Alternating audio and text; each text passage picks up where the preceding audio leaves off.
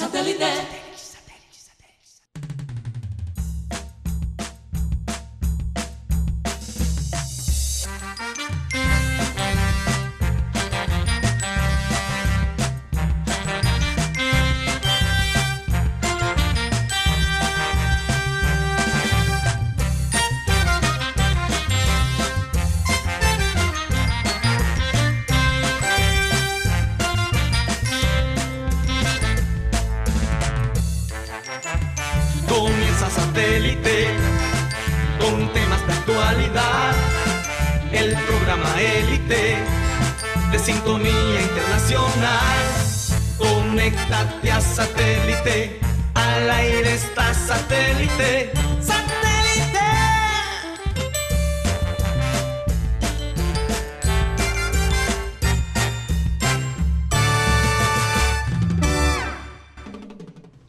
Señoras y señores, bienvenidos a programa Satélite. Muchísimas gracias por estar con nosotros el día de hoy. Hoy es viernes, finalmente llegó ese viernes.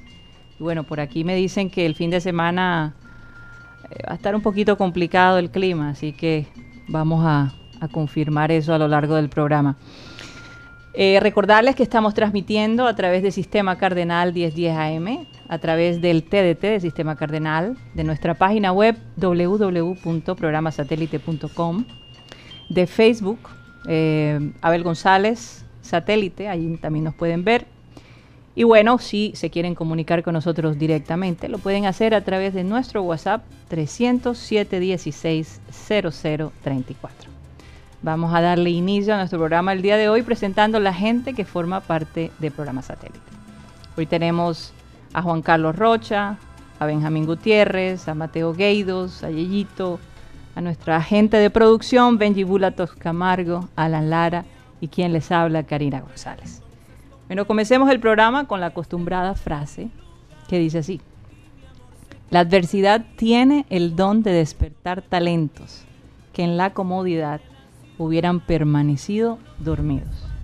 Y es una frase muy apropiada, muy apropiada para todo lo que nos ha, pasado por los últimos siete meses. Incluso leyendo un estudio que hizo la Universidad de Harvard, en donde decía que el ser humano a veces se enfoca en, las, en los momentos más fuertes que hemos tenido durante el día, ya sea un momento eh, de alegría o un momento de mucha tristeza o de mucha rabia. Y a veces no todo es blanco y negro, ¿no? Eh, Siempre hay que buscar los medios que nos dan cierto balance. Y yo creo que, esta pandemia, si nosotros hacemos un balance y vemos todo lo que hemos avanzado de una manera increíble eh, en cuestiones, en algunas cosas, como la sistematización de muchas eh, instituciones, eh, esto de la era de la digitalización definitivamente se disparó, ahora hay otra opción y bueno, yo creo que, fíjense, eh, ayer nos quejábamos de todos modos de la actuación del Junior frente al Barcelona de Guayaquil. Y yo creo que eso lo tenemos que dejar a un lado y, concentrarnos en lo que viene, ¿no? Eh, porque no podemos seguir restregando y, tener eso en nuestra mente. Y después de dos días, si el Junior gana, entonces estar saltando y diciendo que somos los mejores, que los más berracos, y, y si perdemos, entonces somos los peores. Yo creo que hay que buscar ahí un punto de balance.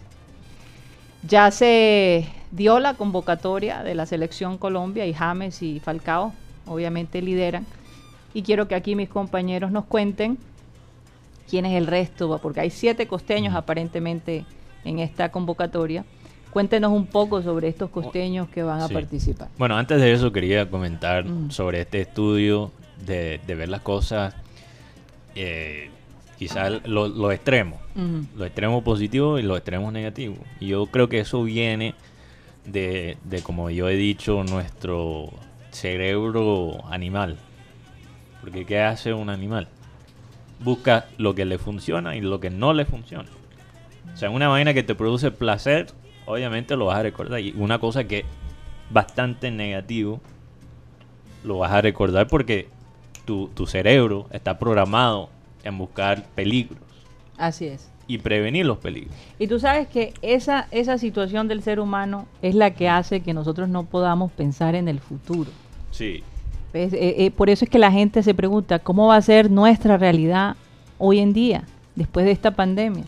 En vez de concentrarnos que en este momento, esta es nuestra realidad. Tú sabes que yo estaba escuchando eh, una entrevista con un maestro del ajedrez, porque él se, ahora se ha vuelto como una estrella también de lo que es fantasy. Tú sabes lo que es fantasy. Esto, estos juegos que, que se... Juegos virtuales, sí, pero, pero los, eh, el fantasy con los deportes, cuando tú básicamente armas un equipo y por la actuación de cada deportista te da como unos puntos. Bueno, él se ha vuelto experto del, del fantasy de la liga inglesa. Entonces ellos le estaban preguntando cuál es el secreto de, cómo has usado tus, tu conocimiento del ajedrez para ayudarte a ser uno de los mejores jugadores de, este juego. Porque básicamente tú tienes que predecir lo que va a hacer cada jugador en la liga.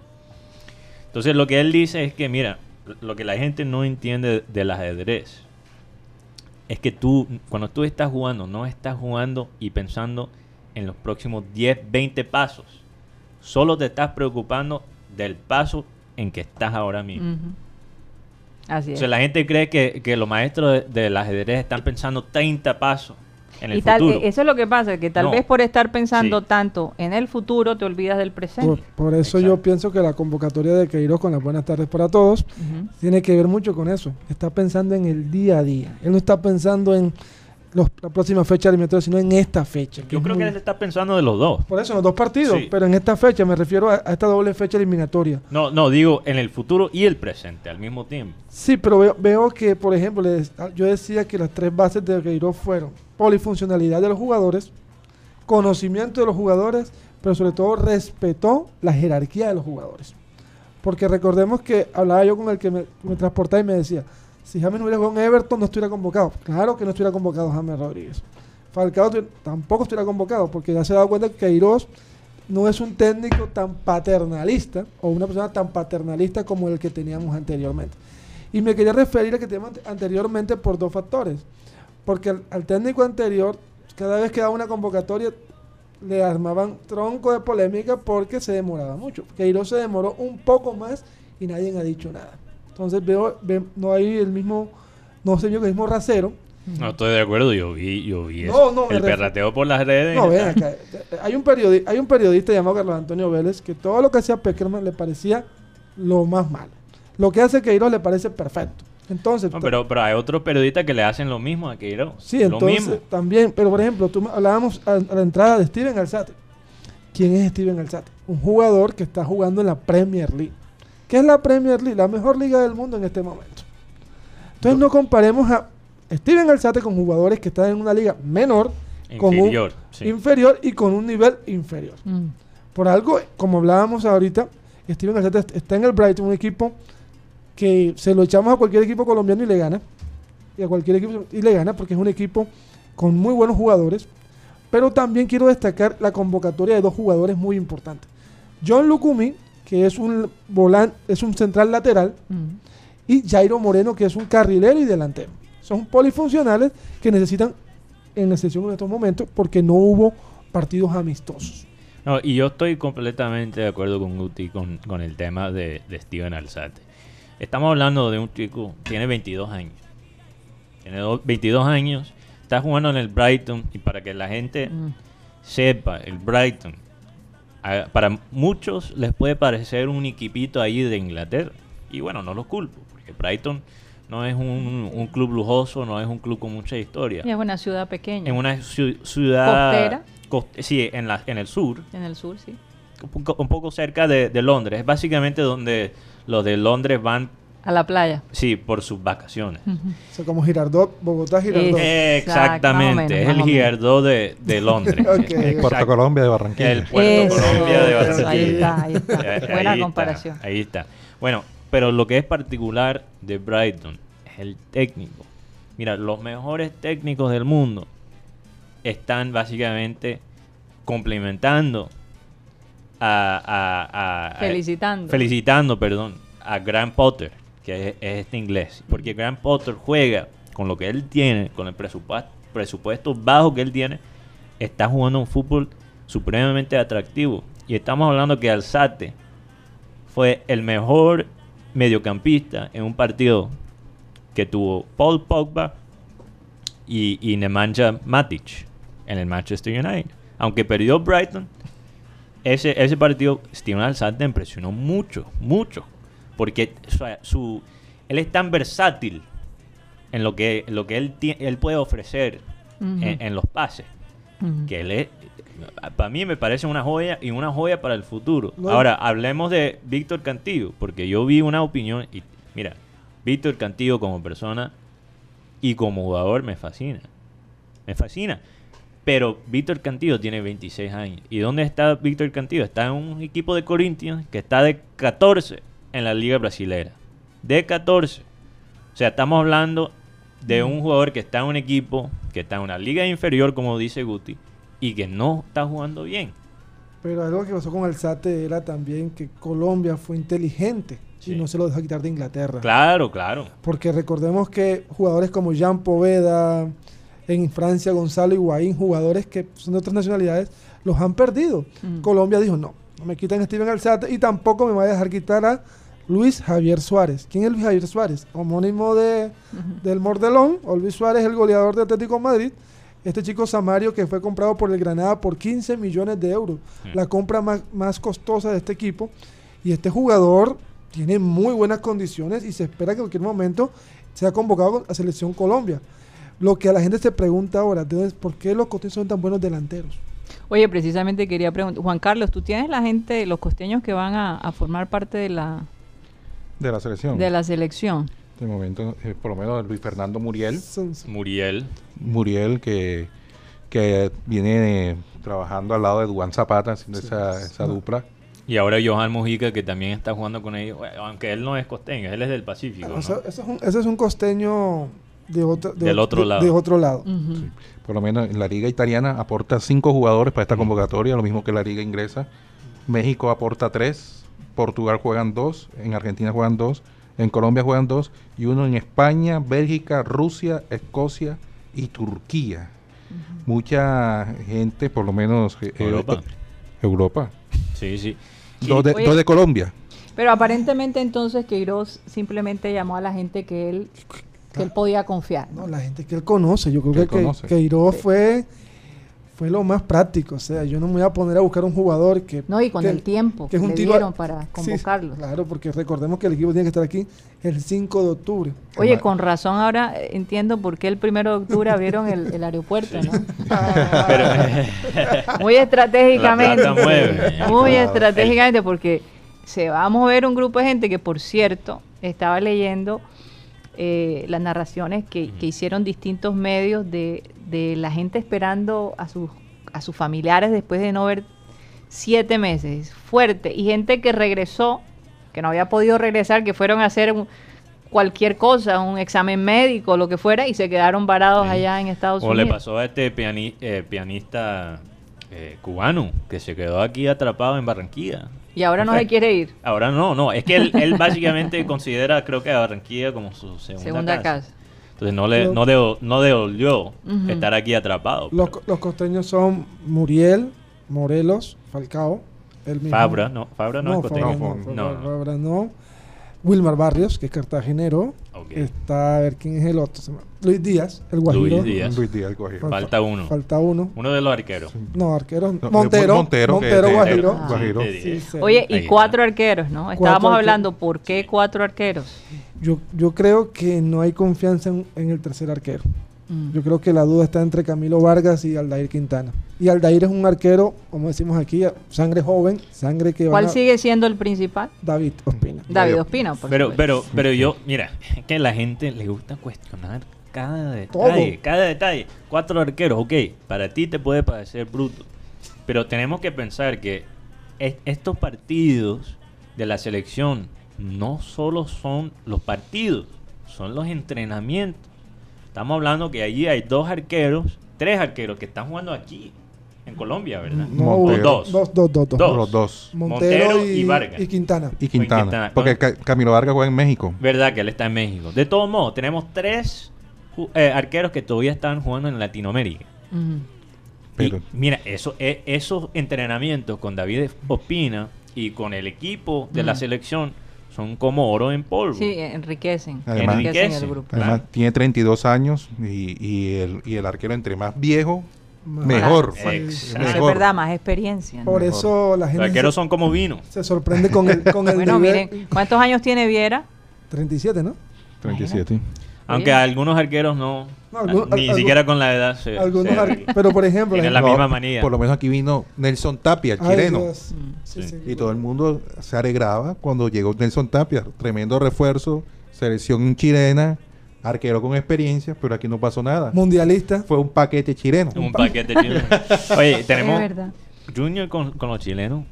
No más chilenos. No, pero el único, No, no, no, el único no que, cuaja pegó, la el único No que cuaja. pegó en el 95, Cristian Montesinos. Totalmente. Bueno, eh, fíjate, yo nací en el 96, entonces antes de mi tiempo. Mientras que yo he estado vivo, nada que ver con los chilenos en han venido tres chilenos de esa, de esa época, que Tapia, el, el, el paquetón este, bueno, el paquetón Paquetón. no, Toro, ¿te acuerdas que vino con, con- Toro, con Sebastián Alex? Toro, que Sí. fue defensor. Y van dos, Y Matías Fernández. Matías Fernández. Y Cristian Montesinos, cuatro. Sí, pero te digo, ah, de la época que los que rindieron fueron, fue uno solo. Pero entonces, las dos opiniones un poco ignorantes que, que vi por las redes es que Cantillo es mejor que Alzate y que Santos Borré es mejor que Morelos. Son posiciones diferentes en el tema Borré con, con, Santo, con Morelos. Eso es como comparar peras con... Con yuca- manzana. Con manzana. No, no- saben pera con igual. yuca. Pues, pero aquí yo tengo un listado. Tienen colores parecidos, pero no saben igual. Yo tengo aquí un listado de las eh, de los nombres Pero- de los jugadores que no fueron convocados que está pidiendo la gente. Ajá, vamos a escucharlo. William Tecillo, por lo menos que estuvo en convocatorias anteriores. Yo creo que está Era, un- era un, es un híbrido. la lista negra de, De Queiroz después de ese penal. John Córdoba, que mencionaba Guti anteriormente. Luis Suárez, eh, jugador recientemente de Granada de España. Rafael Santos Borré. Uno que, que piden es Edwin Cardona. Oye, la gente todavía está en el 2012, ¿ah? Y- Actualízate, 2020. Juan Fernando Quintero, que no, tiene, no, está jugando, no tiene equipo, no está jugando. Santiago Arias, de pronto era porque siempre lo convocaba a pesar de que no estaban Me jugando. imagino que Pero- Cantillo también está ahí. Roger pero- Martínez y Víctor Cantillo. Ok. Y, claro. y Daniel Muñoz también, el, el que está en, en Bélgica. Pero yo te digo una cosa, en el tema de Steven Alzate aquí la gente lo, lo codificó como un volante con la camisa número 10, porque en el partido que él debuta le dan la número 10. Entonces todo el mundo, no, esto es un no. Steven es un volante mixto con buena Sí. presión en el ataque. Él te puede hacer 6, te puede jugar 8, te puede jugar 10. O sea, él ocupa en, en- en un sistema tan fluido como el de Queiroz, es el jugador ideal para el, la- el futuro de la selección. Entonces, regresando a, a lo que estábamos hablando, Karina, es que el futuro está en el presente. Claro. Hay gente que está pensando en 20 años y se, ignora lo que está pasando hoy. Sí, porque lo que pasa es que el ser humano se va atrás siempre. Sí. Piensa en lo que... ¿Atrás o en el- lo que- demasiado en el eh, futuro? lo que nos gustaba del, del, Sí. del- del pasado, ¿verdad?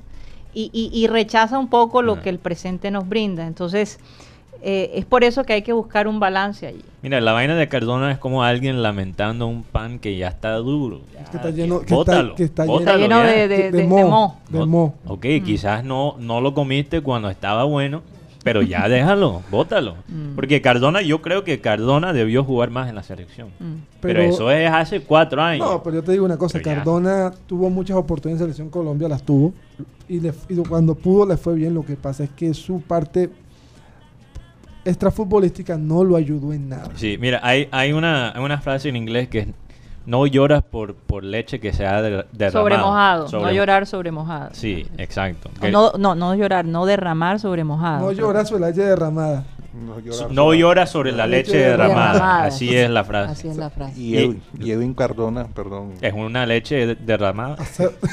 Ay, Dios. Edwin Cardona recuperó su nivel futbolístico estando en el Junior de Barranquilla, cuando estaba el técnico el zurdo López. Claro, claro. Él no se quedó en Junior porque Fachar lo iba a comprar. El tema es que él no se quedó en Junior porque él no quiso, no quería, Sí. no le gustaba Barranquilla. Oye, Imagínate. ¿qué tal? Si no le gustaba de- Barranquilla, ¿qué hacía Después se fue al Nacional y, y Nacional fue campeón y, y donde fue que pudo. eh, Tan raro que no le ¿cómo fue gustara Barranquilla, ¿qué, qué, habrá pasado? Oye, Eh, pero eh, qué, qué lástima. Eh, estamos, no, no recuerdo cuál fue el tema. Creo que estábamos hablando de esto el otro día. Pero lo que menos importa en la vida son tus propios gustos. Mm. al final, mira lo que pasó con en el básquet, perdón que cambie de deporte, pero eh, este jugador Kawhi Leonard, el año pasado gana el título porque fue mandado por el último año a- de su contrato a Toronto, donde no quería estar, pero allí en ese equipo ganó el título. Mm. Después sale como agente libre y escoge no quedarse en Toronto y se va para los Clippers de Los Ángeles, porque él es de, él es de allá. Ujú. Y no le fue muy bien. Y no le fue bien este año. Mm. Todo el mundo se quedó decepcionado con ese equipo. Y quizás si él se hubiera quedado en Toronto, estaría hoy en los finales del básquet, en vez de los Heat de Miami. Entonces, mira, lo- a veces lo que menos importa son tus gustos personales. O sea, eso, eso pasó con... Sino lo que te conviene, ¿no? Eso No seas esclavo a tus gustos. Eso pasó Sí. con Keylor Navas y David De Gea. Cuando Keylor Navas ya estaba listo, ya, ¿cómo se- ya estaba montado en el avión, dice, señora, bájese del avión porque el FAS no llegó y tiene que quedar en el Real Madrid. y mira lo que hizo Keylor en el Real Madrid, tres Champions ganadas. No, y lo mismo, nosotros los fanáticos de la selección, no seamos esclavos de nuestros gustos. Ok, quizás no está el jugador que nos gusta, lo entiendo, porque la selección no- nos representa a nosotros como pueblo, ok, eso todo lo entiendo. Pero el técnico, el que está mandando a, a los jugadores a jugar, es el técnico. Es Lo que pasa es que yo también pienso que el hecho de que todos de alguna manera nos sentimos técnicos y creemos Claro. tener la razón, entonces, pero ¿por qué tú no metiste a este? Y no sabe detrás de, de- de bambalinas Mm. todas las cosas que políticamente también los técnicos tienen que manejar. políticamente y, y logísticamente. Y logísticamente. Sí, claro. Mira, de esa lista que dio Rocha, Mm. ¿cuál es el, el, digamos, qué tienen en común todos esos jugadores? Mm. Falta de consistencia. Casi todo. No todo, pero casi Sí. todo. Falta de consistencia.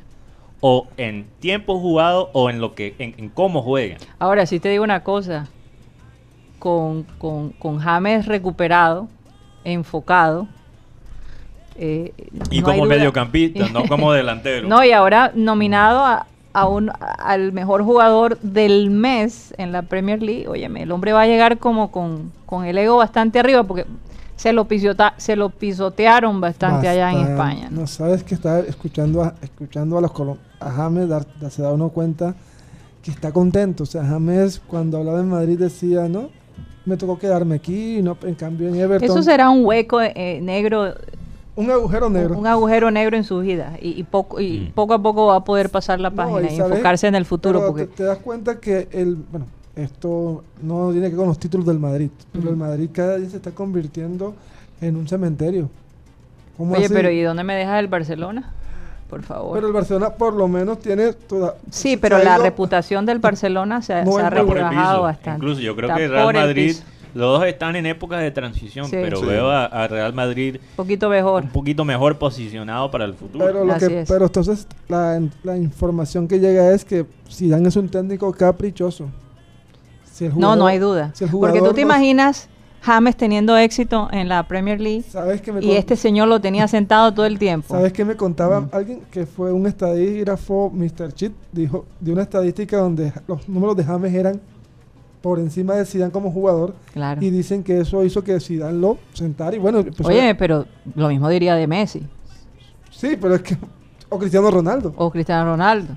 pero como son como son posiciones diferentes porque Mm. Zidane era 10 y James es 10. Entonces ese era el, ese era el tema. Sí.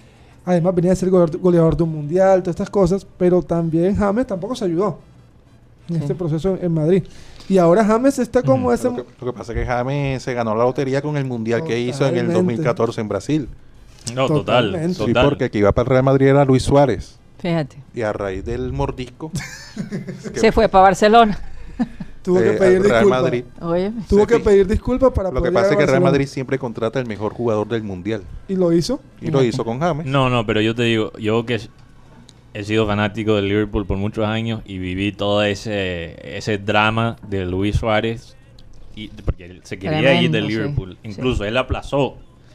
Steven Gerrard le, le convenció a, a Suárez, quédate un año más, porque si Barcelona te quiere todavía, ellos van a regresar el próximo año. Y casi ganan el título por esa conversación. Oye, pero, ¿cuál era el afán de él de irse de Liverpool? Si ¿Por qué? Liverpool Pero- lo quería. pero- Por la oportunidad, el Pero dinero. no, no solo era el dinero. es que él siempre tenía en su vista el Barça. Yo no creo que él iba a ir a, Porque. Messi estaba ahí. No solo por Messi, es que su eh, su, Sueño Su niño. su esposa. esposa, su- eh, creo que mitad de su familia Es de, es de Es de España. Barcelona. Sí, eso es. y ellos querían estar en una ciudad. Por o sea, eso lloró tanto cuando se fue. Sí. él se fue de Liverpool llorando, pero era por la- Lágrimas de cocodrilo, Mateo. Era, era por estar, eh, bueno, e- era por estar con la familia, más que todo. Sí, sí. Pero eh, no sé si ustedes observaban o se vieron el documental de, que hay en Netflix del Barcelona. Eh, No, Match ese Day, no. Match Day creo que se llama. Sí, sí, yo he querido verlo, pero estoy ahora mismo en la otro. mitad del Tottenham. Bueno, eh, en ese, en ese ¿Cómo se llama? Match Day. Match Day, el Match de Day. Barça, sí. Mm. Eh, en ese documental muestran a Luis Suárez y Messi que tienen buena relación, Mm. comparten en familia, con los hijos. Total. y van juntos al entrenamiento. Un día, si vamos para el entrenamiento, yo llevo el carro, o si no, Messi, yo llevo el carro. O sea, una Por eso te digo, yo pienso que James, eh, perdón, Suárez lloraba más que todo por la amistad de Messi que por dejar Pero te hago una, Barça. pregu- pero te hago Barça. una pregunta. Como organización. Bueno, como organización, An- claro. que sí. Antes no había amistad, antes de él llegar a Barcelona.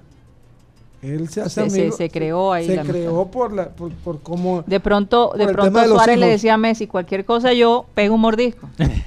No, y después llegó Neymar y entonces Sí. se, se Sí. hizo un triple. Pero, pero yo te digo, de ese triplete de Ese trío. Neymar, ese trío de Neymar, eh, Messi y Suárez, lo que eran más amigos eran Messi y Suárez. Yo creo que Neymar ahí no cuadraba 100% No, le, le hacían maldades al, po- a Neymar. le al hacían pobre Neymar. le- Era como el hermanito chiquito. Mm. Pero rápidamente, un saludo a Camilo Madriago Orozco, un oyente que aquí, eh, que nos escribe en YouTube, eh, me recordó que mañana juega Alzate contra James. Everton contra Bright- Brighton. Oye, ¿y cuándo estaría viajando James entonces? Via- El domingo. El domingo, sería El el domingo. Es que Sí. la idea es que estén aquí el martes en, en Barranquilla los jugadores. Oye, eso va a ser la revolución. La gente, eh, eso va a ser la locura. Fuerte, No, fuerte, creo, creo- fuerte. creo Bueno, bueno. que, lo- creo que la parte que se viene es mu- mucho hermetismo. Creo que van a llegar súper tarde en la madrugada.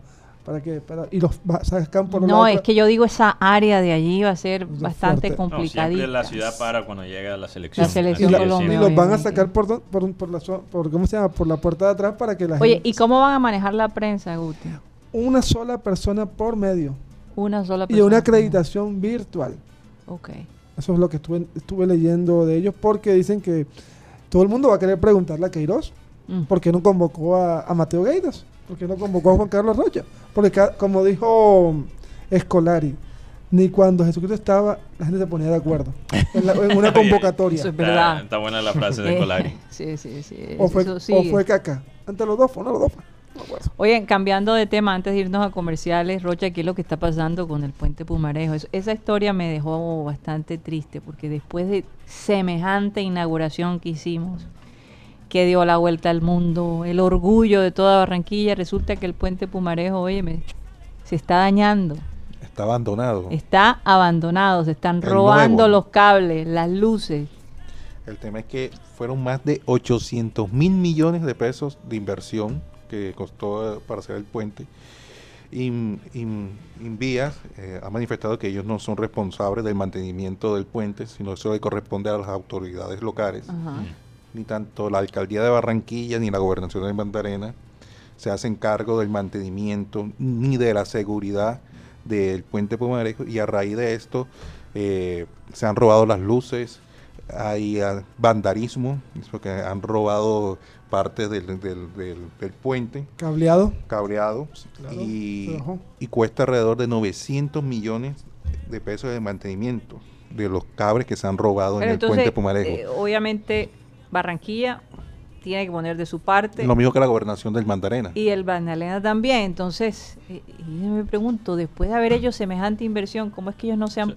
podido poner de acuerdo? Y además no hay, no hay vigilancia, porque anteriormente en el puente Laureano Gómez.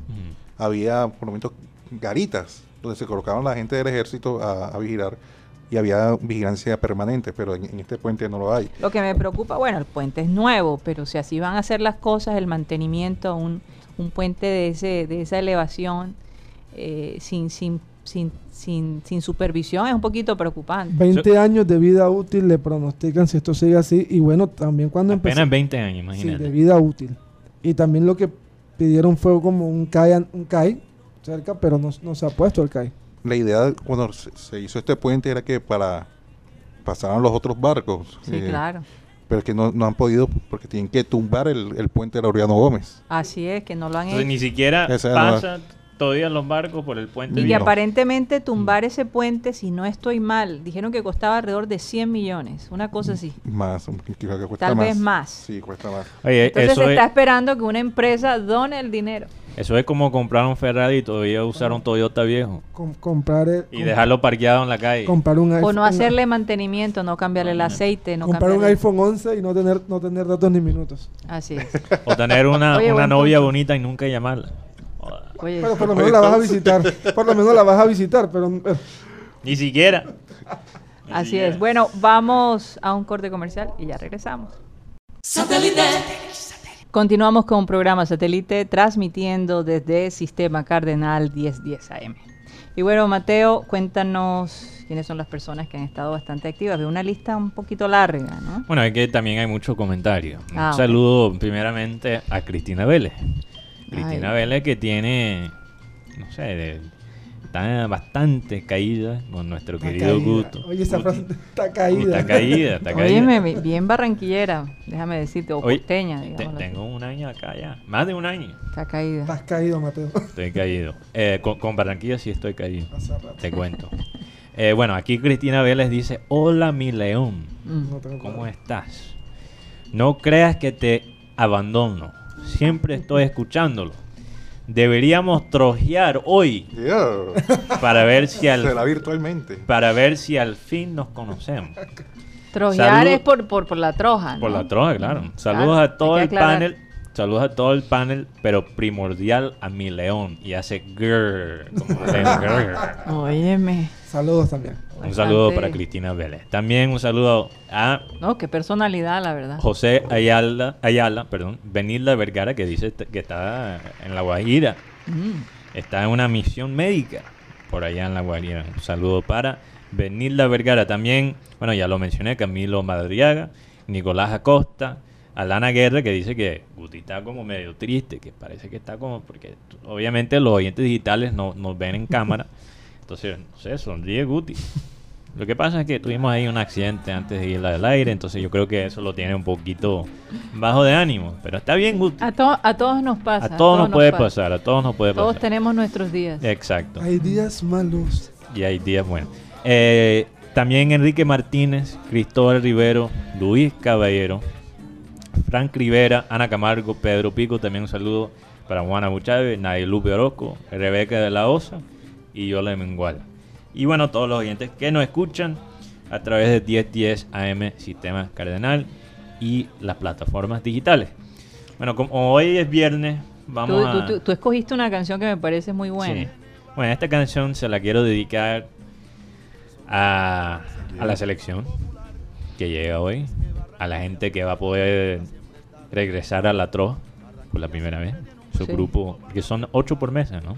Es el máximo, que es bastante. Ocho por mesa. Sí, ocho por mesa todavía es bastante. Sí, es Sí, es bastante. Eh, yo me O sea, que- pero creo que eh, hay, hay un límite de personas dentro Sí, de... de dentro de la TRO ya no se puede llenar todo el restaurante como antes, Sí. pero todavía hay Bueno, pero algo la gente puede estar afuera bien. es, bueno, vamos a ver cómo van a controlar eso. De todos modos, Mm. eh, a la gente que va a trojear, como dice Cristina Vélez. Eh, Cristina Vélez que ha regresado Ajá. al chat digital de nosotros. ¿Quién más? ¿Quién más? Porque la canción es Volveré, de Wilfrido Vargas. De Wilfrido Vargas, porque por cierto recuerdo cuando la, la tocó en, en Sábados Espectaculares Sí. con Abel González Chávez, es que cuando eh, sale la voz de Wilfrido Vargas es imposible Es quedarte quieto. es Sí, es muy emocionante. Bueno, vamos a escuchar Volveré de Wilfrido Vargas. Le dije vente conmigo.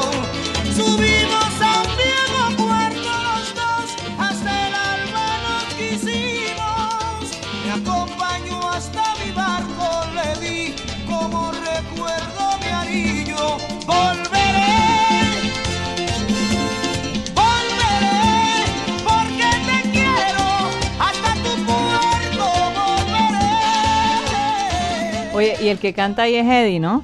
No, No es Eddie. no, no es Eddie. ¿Quién canta ahí?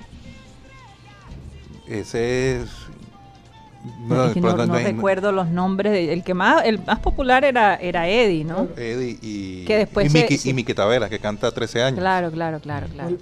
Oye, eso va a ser la canción que van a poner cuando Rocha regrese al siglo XXI. Oye, se quedó pensando como el siglo XXI. Welcome, este... Welcome back, como dicen en inglés. Oye, pero tú sabes que a Wilfrido Vargas lo votaron de una entrevista en, en Puerto Rico. Bueno, él estaba por Zoom. Reciente. Ruby Pérez se llama. Ruby Ruby Pérez. Pérez, claro, claro. Ruby Ruby Pérez. Pérez. ya me acuerdo, claro que sí. Una emisora, Tremendo cre- cantante. una emisora eh, boricua lo estaba entrevistando y lo votaron en la entrevista porque estaba en- por Zoom y estaba borracho. Hace unos meses. Ahora en la, en la cuarentena. Hace tres meses. Ay, Ay, Dios. Imagínate eso. Ha habido cosas peores en su... Oye, ya me corten. Sí, eso es verdad. Oye, córteme la canción Como- como la- como la- transmisión. como la, la, la, la situación de este congresista de, de dónde es que El argentino. era argentino El argentino. Que, Lo- que- lo- que lo- resulta que la esposa eh, en- en plena sesión del Congreso el hombre eh, tiene un momento bastante sexual con su esposa allí porque estaba haciendo estaba era lo que estaba haciendo Control, control de calidad. el control de Ah, calidad. probando los senos nuevos del... un implante un implante y, y esto lo vio todo el mundo no no fue la verdadera No, locura. pero en han visto unas no no no o sea hay una a serie de a la que a la que boletearon por- porque dejó, dejó el micrófono prendido En plena clase. y estaba teniendo relaciones sexuales con su novio ahí mismo. no Y la profesora decía que Se está escuchando todo, se mi escucha hijita. todo, se escucha todo. y- así que ese no lo he visto pero hay otro no, no, de un se- lo- de una del comité de educación de no sé qué en qué estado de Estados Unidos y resulta que el hombre no apagó el micrófono y se fue al baño y mientras él regresaba se oía todo lo que el hombre hacía en el baño entre esos pues ciertos sonidos que sabemos que pasan cuando uno va al baño Ay, madre. y, y- y la risa No. que ocasionó fue algo impresionante imagínate cuando el hombre regresa y todo el mundo burlándose no sabía por y, qué ya lo- y la, y la más reciente y la más fea fue el pastor que golpeó a su esposa. Ah, sí. Claro, claro. Ay, Sí. sí, qué tremendo. Y después hablando del amor. o sea, por favor. Mira, Oye. es que ellos dicen, eh, ¿cuál es la frase? Tú eres, la versión de ti verdadera es la versión cuando no está las cámaras la prendidas cámara La, la prendida. de él fue porque te quiero, te aporreo. Esa fue, la, esa fue su ejemplo. Y- y- Oye, Guti, ¿a-. ¿a dónde volverás ahora que se están abriendo las Ah. cosas un poquito más? Um, R-I-O-A. No, Arribacha. Arribacha. Digo, ah, Bueno, Yo- pero yo- ¿por qué? ¿Por qué yo- lo tienes que deletrear? güey? Porque que hay un problema. La gente me dice Rihuacha, pero hay, hay que ponerle la, la H. Río H. Hacha. Así es. digo H. Yo quisiera volver a un cine. Sí, Oye, sí, me eso es algo de que me gustaría. cines. Eh, los ¿Los cines. cines ya abrieron o no? Yo Todavía no. todavía no sabía. Todavía no. Pregúntale a Yo Roger. pensé que sí, pensé que ya habían abierto los cines. No, todavía no. No lo han anunciado, ¿verdad? Supuestamente lo iban a abrir pero autocinemas, pero... El autocinema eh, ya, Ya, lo estaban ¿Qué pasó promoviendo. ¿Y, un, est- y a un estadio te gustaría re- regresar.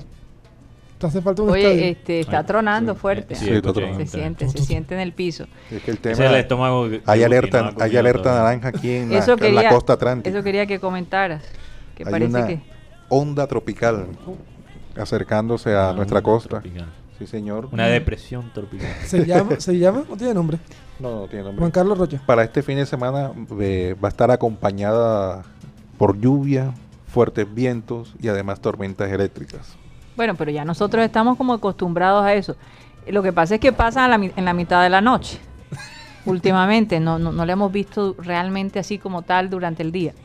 Oigan, eh, no- hemos evitado un poco el tema porque es bastante controversial, hoy es viernes, pero imposible no mencionar que el presidente de los Estados Unidos finalmente salió pringado, ¿no? Perdón que me ríe. pero- Donald Trump y su esposa y la cosa se está poniendo bastante complicada porque solo faltan 32 días para la votación, para elegir el nuevo presidente de los Estados Unidos. Que por cierto es mi cumpleaños. Eh, oye, fíjate.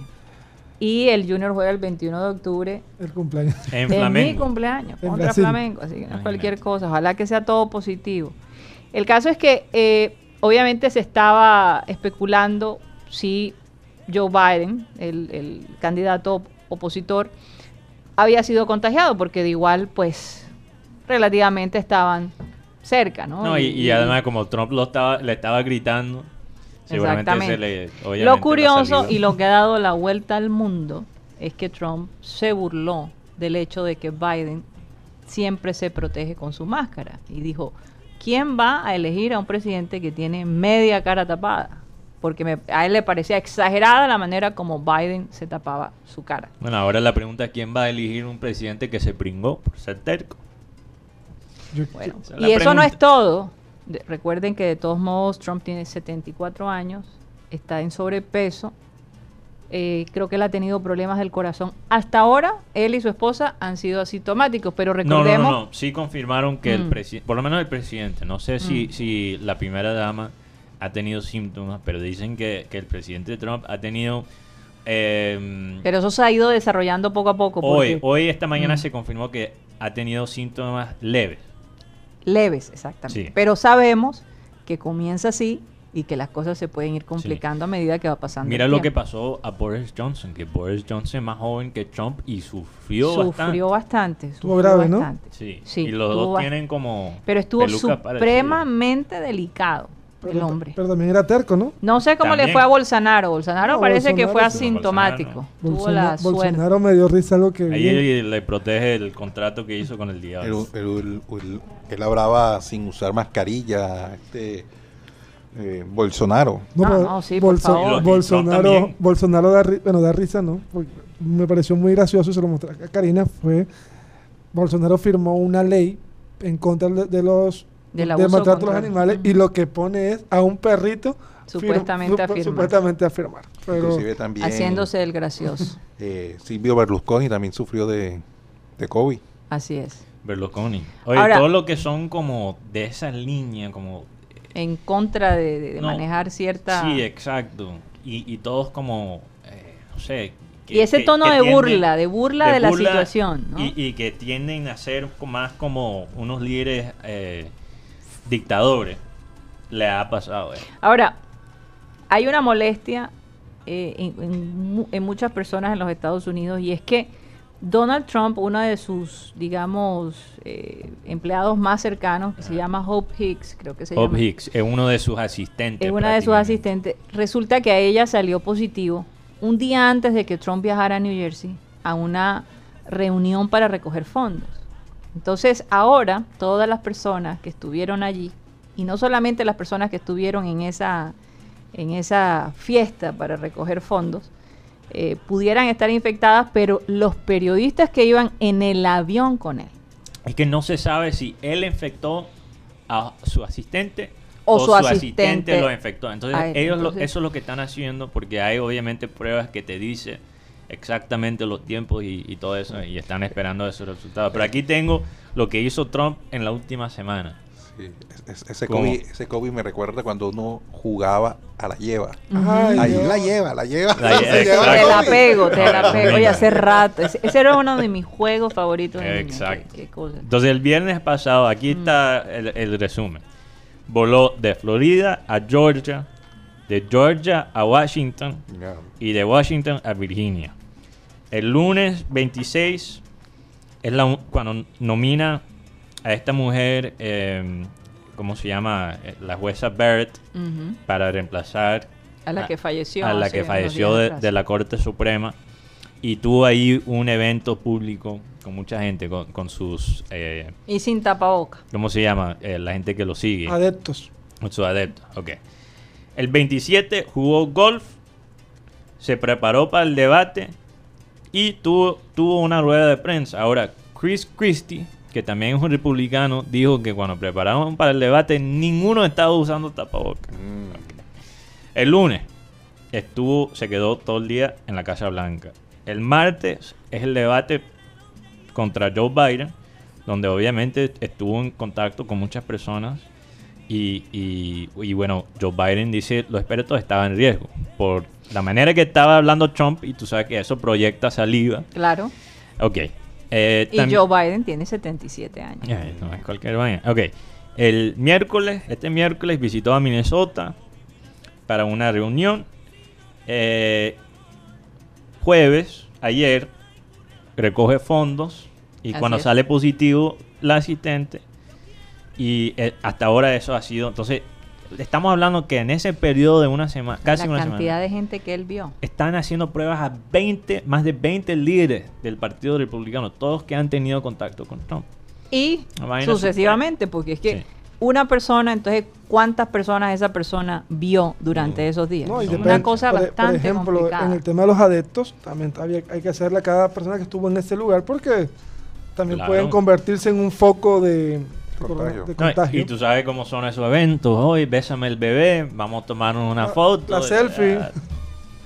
Entonces, ¿qué pasa? Que ahora, eh, eh, bueno, obviamente le hicieron la prueba a Joe Biden, salió negativo, y lo mismo su esposa, ¿no? Sí, parece que salieron E- ellos negativos. salieron bien. Pero eh, la gente se pregunta qué pasa si las cosas se complican con Trump. ¿Quién lo va a reemplazar? Y pues eh, para eso existe el vicepresidente. Bueno, Sería el- la persona Sí, que, que le haría frente ¿no? a, a la ca- candidatura en, en la eventualidad de que, de que Donald Trump no pueda participar. lo más probable es que así sería. No hay nada, creo que, si no estoy mal, nada escrito que diga eso, pero lo más probable Es que así sería. Sí, sí, por ejemplo, si Trump, eh, peor caso, fallece del, Trump- de coronavirus o, o queda eh, básicamente In- in- incapaz, in- incapacitado. lo más probable es que Mike Pence, el vicepresidente que salió negativo, ya le hicieron la prueba, hicieron la prueba. eh, tomaría eh, ese puesto de Trump para las elecciones. Ahora, no sé si el debate entre Mm. Pence y, um, y, Y la, Kamala Harris, y. Kamala Harris, si lo van a hacer. si lo van a hacer, eh, eso está ahí un poquito Sí, porque en normalmente... Tienes razón, Karina, que normalmente hay un debate entre los vicepresidentes, los candidatos para vicepresidente. Ahora, Sí. como no, eso no es tan importante y las cosas están No, y tienen que cuidar a los claro a los ambos vicepre- candidatos, a los que serían los vicepresidentes, en caso tal de que Biden de pronto más adelante se le Sí. desarrolle. Eso Ahora, es una posibilidad. de lo que sí estoy seguro es que eh, habían dos debates más programados para este mes, antes de la elección. Ujú. Entonces ahora eso se queda en el aire y algunos, algunos dicen, las malas lenguas dicen, porque obviamente con Trump siempre hay que dudar un poquito como él es tan mentiroso y también sabe cómo manejar la prensa y, y- y las redes, claro. Eh, eh, básicamente están teorizando que él quizás o se dejó pringar, que no creo, eso es un poquito ridículo, o está armando esta vaina para salir de los debates. Y esto, mira, esto no solo lo está diciendo las malas lenguas, lo está diciendo Los analistas. no solo no los analistas, gente que está que es cercana a él, que no saben si esto lo inventó para salir de los otros ¿Te acuerdas debates. que te lo mencioné? Se me pasó por la mente. Estos son porque es fuentes, que eh, hay situaciones eh, como realmente el debate fue un verdadero desastre. Sí. Y no lo dejó bien parado frente a la gente Y, y más Eh, que todo al mundo. y al mundo. El hombre, a lo mejor le dijeron, no puedes hacer otro debate. Tú haces otro debate y te hundes. O sea, cuando tú tienes a- a- a- al canal que te apoya como Fox News, que es el canal más republicano en, en los Estados Unidos, que, va a, a esa dirección. Cuando tú tienes ese canal criticándote por tu debate, ya sabes que la vaina está grave. La vaina está grave. No, y por otro lado salieron entonces unos audios de Melanie Trump hablando eh, de, de una situación, creo que de la Navidad, en donde, en donde ella básicamente se quejaba de Sí. las políticas y de la, eh, todo el protocolo que hay que manejar alrededor de ella y la jartera que le da hablar con Fox para que promuevan las actividades. no con Fox. Ella, ella, ella dice- no quería hablar con Fox. eh, Sí. Yo escuché la... E- Ella dijo básicamente que ella quería que los, los medios que son más liberales reportaban sobre sus viajes a la frontera. Porque obviamente hay todavía hay esta crisis donde hay niños que se están separando de su familia en la Sí. frontera, por familias que crucen ilegalmente y están quedando en estos campamentos. Ahora, para aclarar, eso ya existía eh, bajo la presidencia de Obama. Pero la, la- la cosa se ha vuelto todavía más tensa por la manera que Trump se expresó de los mexicanos cuando estaba eh, eh, como candidato. Sí. Y también porque él ha, ha- ha hecho básicamente eh, la vaina todavía más estricta. Más difícil y más estricta. Entonces, Entonces ella se siente un poquito atrapada y se siente incomprendida, Sí. porque ella no puede apelar a su esposo para que la apoye en ese tipo de cosas. y ella dijo, mira, me están preguntando de estos niños que están quedando sin familia y yo estoy prácticamente, o sea, eh, me- Con las manos atadas. no, no, me están forzando a decorar para, para lo de Navidad. No, y por otro lado, eh, O sea, la quisiera- manera como ella se expresó, como se expresó, o sea, Sí. vulgarmente hablando. Sobre la Navidad. bueno, esa, esa frase va a quedar en el oído de mucha gente. Usó una palabra que empieza con F en inglés, que ya... Ujú. Y obviamente- varias veces, y varias veces. Feo. Dijo, dijo F Christmas. Feo. O sea, a Así, la, a la- así, así. Feo, feo, feo. Habla- Christmas. hablando de cosas feas, Junior, Mataron al maluco. Junior lleva rato que no gana en Tunja. Y va a jugar frente a Patriotas. Mm. O sea, lleva rato que no, que no le gana a, Patriotas en Tunja. Su última victoria fue el 28 de septiembre del 2013, que ganó Junior dos goles por cero. Goles de El que goza y goza, Edison Torosa y Luis Carlos Ruiz. Eh, en total, eh, Patriotas ha, ga- jugado, ha ganado seis partidos, ha empatado dos y Junior ha ganado uno en Tunja. Los tres últimos partidos eh, eh, que, ha, que ha disputado Junior en Tunja los ha perdido. No, me perdí. Oye, pero vamos a olvidarnos de eso, de ese aspecto negativo, Rocha. Vamos, Rocha. No son Vamos a datos olvidarnos para mirar el Pero mira, futuro. mira, mira la estadística que yo tiré de Barcelona de Guayaquil. Desde el 71, un equipo ecuatoriano no le gana a Junior en casa. Y mira lo que pasó. Se rompió la Entonces, norma. las estadísticas se pueden romper. Eh, mira, Orlando Camargo que dice, ¿tú crees que el médico que si certifica la enfermedad va a arriesgar su licencia mintiendo sobre la enfermedad de Trump? Buena pregunta de Orlando Camargo.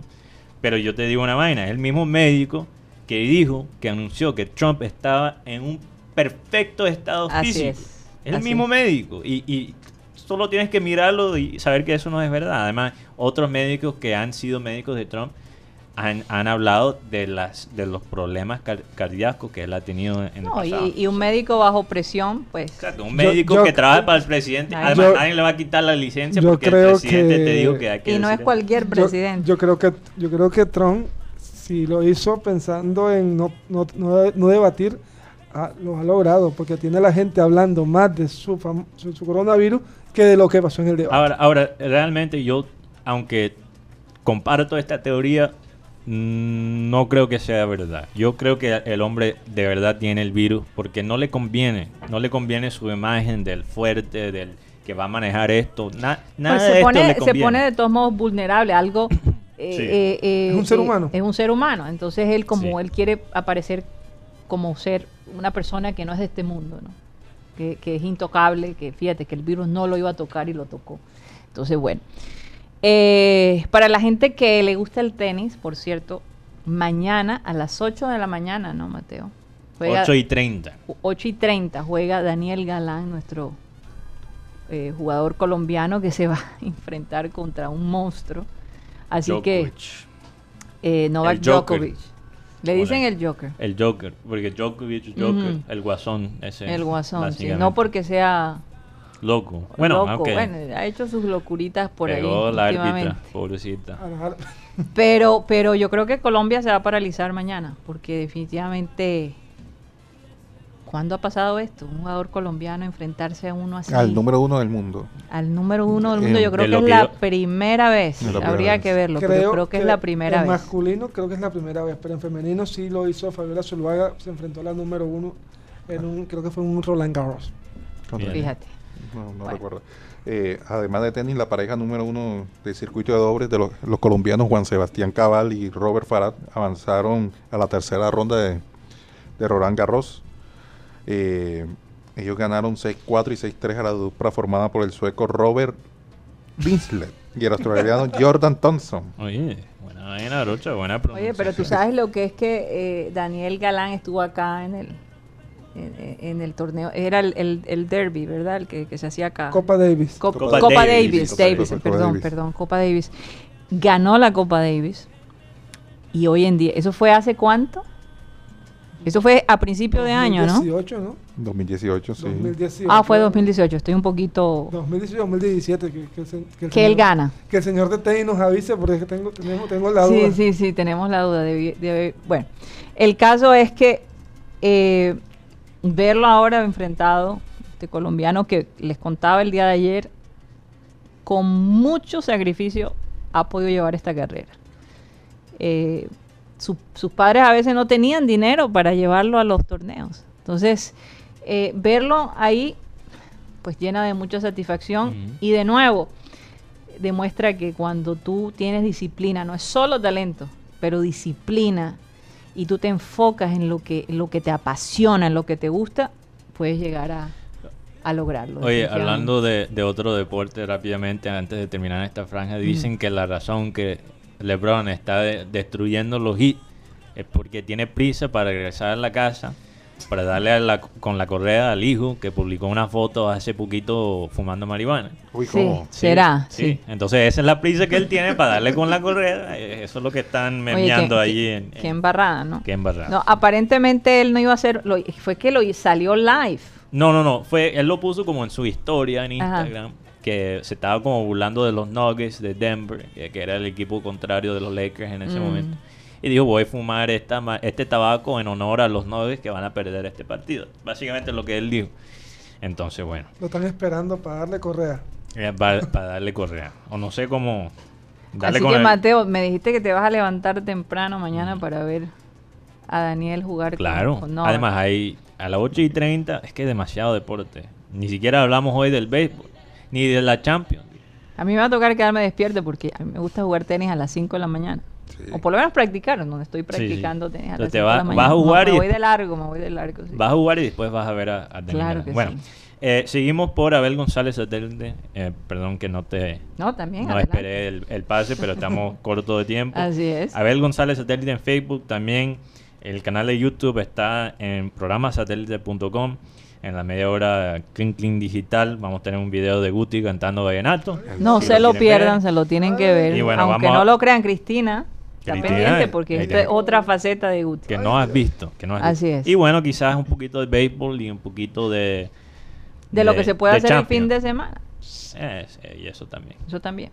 Bueno, Muchas nos despedimos este de fin de Sistema Cardenal. Les deseamos un feliz, feliz fin de semana. Que lo disfruten mucho en familia. Que disfruten los lugares que ya poco a poco han ido abriendo.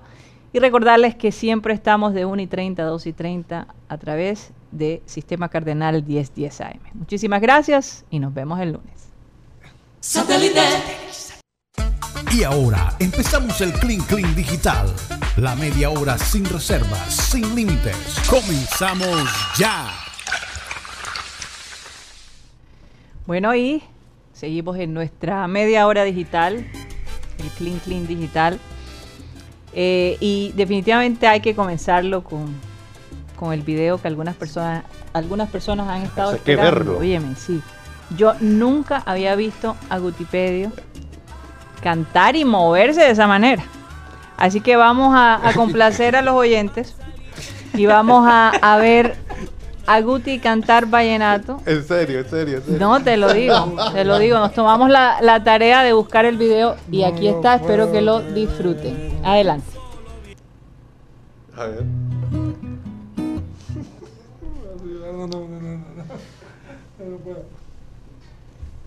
Ok, parece que... ¿Cómo dice? Da, tira el tono, tira Y el que tono. sabes no sabes nada. Ay, porque si en realidad supiera. Me verás entregado tu alma, o es que acaso eres de madera. ¡Epa! Sabes que estás Equivocada. y no has querido Caer en cuenta. que yo soy el que más te ama. Y aunque seas un poquito cerca. Pero tu comportamiento no me ha dejado poder conquistarte. Ya ni siquiera voy a visitarte. Yeah. Porque no sé si es malo o bueno. Pero de eso mejor ni hablemos. ¿Viste el puertorriqueño por dónde va?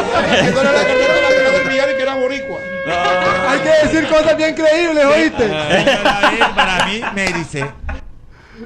Oye, Hay que decir hay que cosas bien creíbles. Era una frase de Abel González. Hay que Ay, decir cosas mío. creíbles. Oye, pero alborotaste todo ese grupo ahí, Guti. que- No, y a la gente del chat también, Enrique Mira. Martínez. Ey, ey, ¿eso qué Gutiérrez, fue? Cristian Óyeme, Pérez. para que veas. La gente del, del mirador.com estaba alborotada con Guti. Eh. ¿Tú qué haces trabajando por radio, eh, Guti? ¿Quién estaba al lado? Ey, Dios mío, qué combo había en ese grupo. Mira, Marenco se veía diferente. Parecía un cubano. Tenía bigote, Marenco. Parece que tenía bigote. No, y dos tallas menos de, de camisa. Wow. ¿Eso fue en qué año, gente de producción? 2016, ¿eh? 2015. Hace cinco añitos. 2015. 2015, lo recuerdo por la camiseta, Cinco de, Colo- por la camisa de Colombia. Recuerdo por la calidad de, de video. video. Sí, oye, Bueno, ¿cómo- para los que no recuerdan, se llama Siete Palabras de Caled Morales. Ese momento era un grupo vallenato que estaba ahí. Yo le dije, bueno, vamos a ver. ¿Cómo Y- se llamaba el grupo? No, no sé, ni me acuerdo. Ni te acuerdas. Solo me acuerdo que el cantante me, me retó y bueno. Oye, me te atreviste, es que él se atreve. te- No, Rocha, vale. va- va- Vas a ver si Aquí Can- Canta tú, Rocha. No, yo canto en el baño. Ay, pero. Cecilia Gutiérrez dice, uy Guti, te buscaré un buen manager. Aquí Radio Torre Negra dice, Ay, no. No, no, no. no. debieron poner una advertencia antes. Para los oídos, para los oídos. Para los oídos. Qué jodido, Oye, ve ¿no? que- No, pero lo hiciste bien, Guti. No, lo hiciste bien. Eh, no. atreverse eh, no es Y a- fácil. Y, al aire. fácil. Y al aire. Y con tres guajiros al Y te- y lado. te voy a decir, Tenía ah, tres guajiros al lado. Yo, yo sé exactamente cómo tú te sientes. Porque eh, Abel González me hacía a mí cantar también. Todo el tiempo. En serio. Sí. Oye, porque Sí. quieres contar una historia en particular que, que pasó en Canto Gallo, ¿o no? Mm. Resulta que, sí, claro, no tengo ningún problema. Resulta que mi Abel González me decía, vamos a Cantagallo, yo quiero que tú cantes allí, eso es Que karaoke. ya no existe, ¿verdad? Eso No, sí, sí, existe, Todavía sí existe. existe, pero no sé qué ha pasado con lo de la Está pandemia. cerrado. Pero está cerrado en este momento, sí. Guti Bueno. tiene el factor X, di- dice Maeli Charri. de Santiago de Chile. sí, Saludo sí. a Maeli, vale. Entonces resulta que vamos con el doctor Barreto ¡Está loco! y la pareja y, y su pareja y, y entonces vamos y Abel me dice tómate este whisky Uy, para que te vayas entonando y me dio un whisky y me dio dos whisky y creo que me dio un tercer whisky Ya, la confianza en pleno. no la confianza en pleno cuando me llaman a mí a cantar y Mm. yo pensé que me iba a, des- a desboronar la, la boca la tenía dormida después descubro que soy alérgica al whisky Uy. y no pude cantar. Entonces, pero encima de eso, tener que escuchar el abucheo de todo el mundo porque no pude cantar, no me salía la voz. Cantó como un gallo. Sáquenla, sáquenla. No, no, no. Y, y es que la gente de Cantagallo es. Eh, Pesada. es pesada cuando tú no das el tono. Yo no pude ni siquiera comenzar a cantar. No me salía la Ponen el voz. sonito del gallito.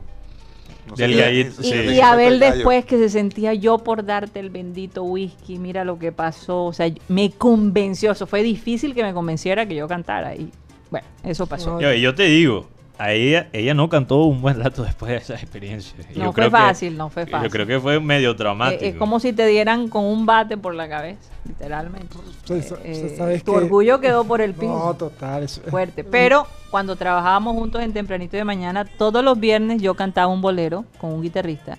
Y todos los viernes tenía que preparar la canción. ¿cuál- Oye, esa no, eh, no sabía. Eran, o sea, no, no puede ser la misma, sino varias canciones. O E- Era una sola, un bolero, cantaba Contigo Aprendí, o Cómo, o de bueno, Bésame. No, o- yo que, que recuerde de, la, bueno, de los momentos pena, pero después salió algo bien espectacular. Fue cuando estaba como en cuarto de primaria. Llegó una profesora y preguntó quién se sabe el ren- ren- renacuajo. Y yo, y yo, y todo el mundo, nada. Y yo empecé como que el hijo del rana, ta, ta. Ah, tú te lo sabes. Y cuando de pronto, no, tienes que inventarte en la quinta brigada. Bueno, vaya. Ese poco de militares. Yo, y, señor, tiene que declamar el poema. Yo más asustado. Señora en cuarto grado. Señor, ¿Cuántos se- años se- tenía? señor, se- señor, oh, niño, venga. Más bien. Y yo- entonces llega uno, creo que era el general, me da un vaso de gaseosa, yo me lo tomé. Es que y- Guti y ha tenido de- esta cara desde el... desde el- Desde que tenía 7, 8 años. Y empiezo a declamar y cuando terminé, todo el- me llevé un sonoro aplauso. Así que, o sea, cuando, un- cuando pierdes el miedo, haces las cosas perfectas. Bueno, ¿tú te imaginas cantar frente... no, no recuerdo la cantidad, pero a mí eh, eh, me- en el colegio me pusieron a cantar, me llevaron a la cárcel de varones aquí en, en Barranquilla y me La tocó Modelo, cantar la, la modelo. Ok, la vía 40. Exactamente, y me tocó cantar frente a todos los presos El hombre que yo amo. No. ¿Se acuerdan de Miriam Hernández? Bueno, eh, eso para mí también fue tremendo, no fue cualquier cosa. Fuerte, fuerte la experiencia. Pero bueno, todas esas experiencias son enriquecedoras, te ayudan, Muy chévere. te ayudan a enfrentarte a, a- a, eh, a retos fuertes en tu vida. Son pequeños, pequeños, ¿cómo se dice? Retos, desafíos. que- Desafíos, ¿no? sí. Sobre todo porque yo tenía, en ese momento que estaba cantando, tenía, varios- tenía un una, una guajira ahí, que era Ujú. Corine, tenía un molestón como Lucho Torres y tenía un bajador de caña como José Marenco, por favor. ¿qué hacía? Tenías toda la de perder. Y- Y, y te atreviste. Y tenía, creo que si no estoy mal, estaba también Torre Negra, que también, Ay, que también ay, era, ay, que era un tú. peligro. Un peligro. Ese, ese grupo es, era pesado. Los All Stars de Baja Caña. Mira, si, si me permiten, quiero hablar un poquito de, de pelota, de, de béisbol. Un- un- Hoy unos bien, minutos. Unos minutos, dame unos minutos, por favor, porque no lo hablamos ayer. Que lo diga la gente del chat. Mierda, pero tengo que esperar. Yo, yo estoy aquí en el panel, ellos están en la casa. ¿Qué dice aquí el grupo? Que, que, que dé la información de béisbol. Hoy viernes cuando... Oye, pero es que, mira, se voltearon los días, se cambiaron, porque ayer tuvimos los músicos y no pude hablar de béisbol. Y ahora es viernes y, y pasaron cosas muy interesantes. Bueno, rápidamente, Mateo. Bueno, adelante. voy a tratar de ser breve. Eh, aquí le quiero, me quiero quitar el sombrero a, a los Atléticos de Oakland, Ajá. equipo de nuestro querido Tony Avendaño que está allá en California, en San José, cerca de San Francisco. Los Atléticos de Oakland le ganaron en la primera ronda a los Medias Blancas de Chicago con un poquito más de mitad del salario de Chicago. Y eso es el, el estilo de Oakland, el- lo que llaman el money ball, la pelota de plata. Porque tú sabes que ellos encuentran estos jugadores baratos, arman tremendo equipo, pagando menos que todo el mundo. De allí me impresionó eso, especialmente que tiene ese, ese equipo de, de, las medias blancas es tremendo. Hay tanto talento joven y tienes un jugador como José Abreu, que José Abreu tenía más carreras empujadas este año que partidos jugados. Algo increíble. Bueno, también Luis Patiño, uno de los jugadores más jóvenes de todos los tiempos en ser convocados a un roster de los playoffs.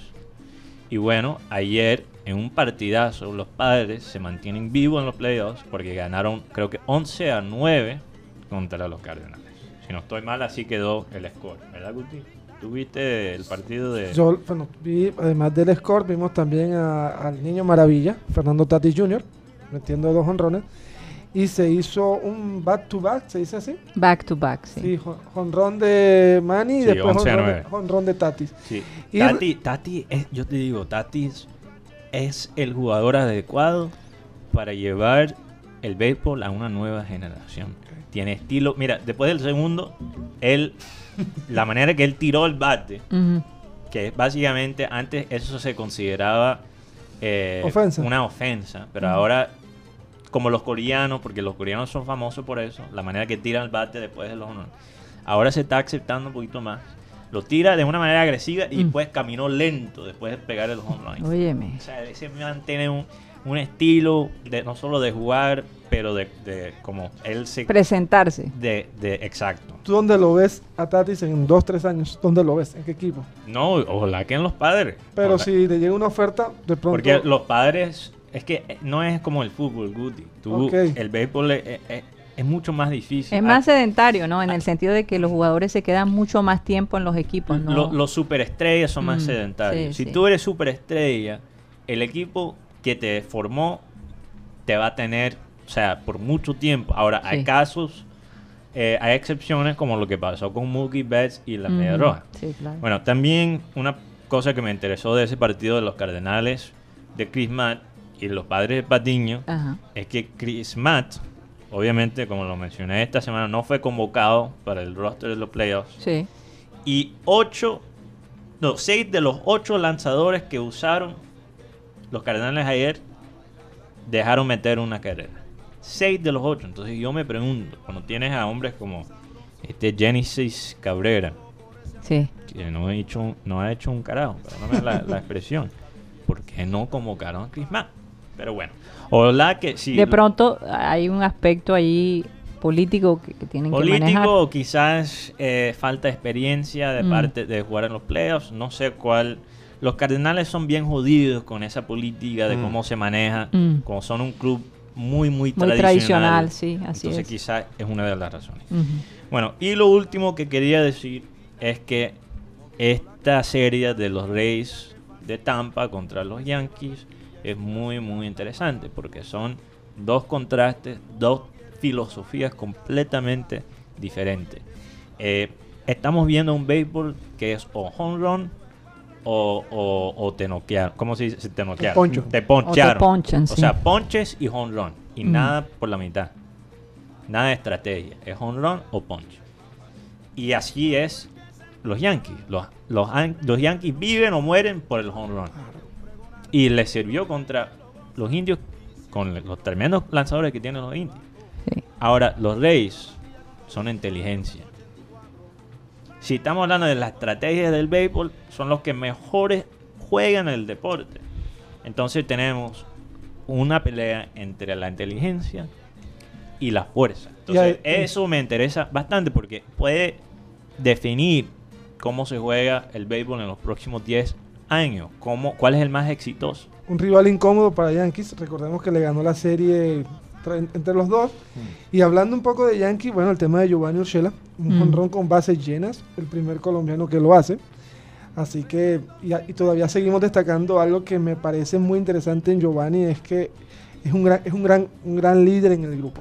Giovanni es esa persona que tú no la escuchas hablando a los compañeros de que no, que este es amargado, ¿no? Giovanni siempre le mete el sabor, el, el bembea. Ah. Óyeme. Oye, Maelis eh, aquí dice cómo olvidar cuando Brad Pitt fui- fue el general manager de Atlético de Oakland. Esa era la película de- sí, de Moneyball. de Moneyball.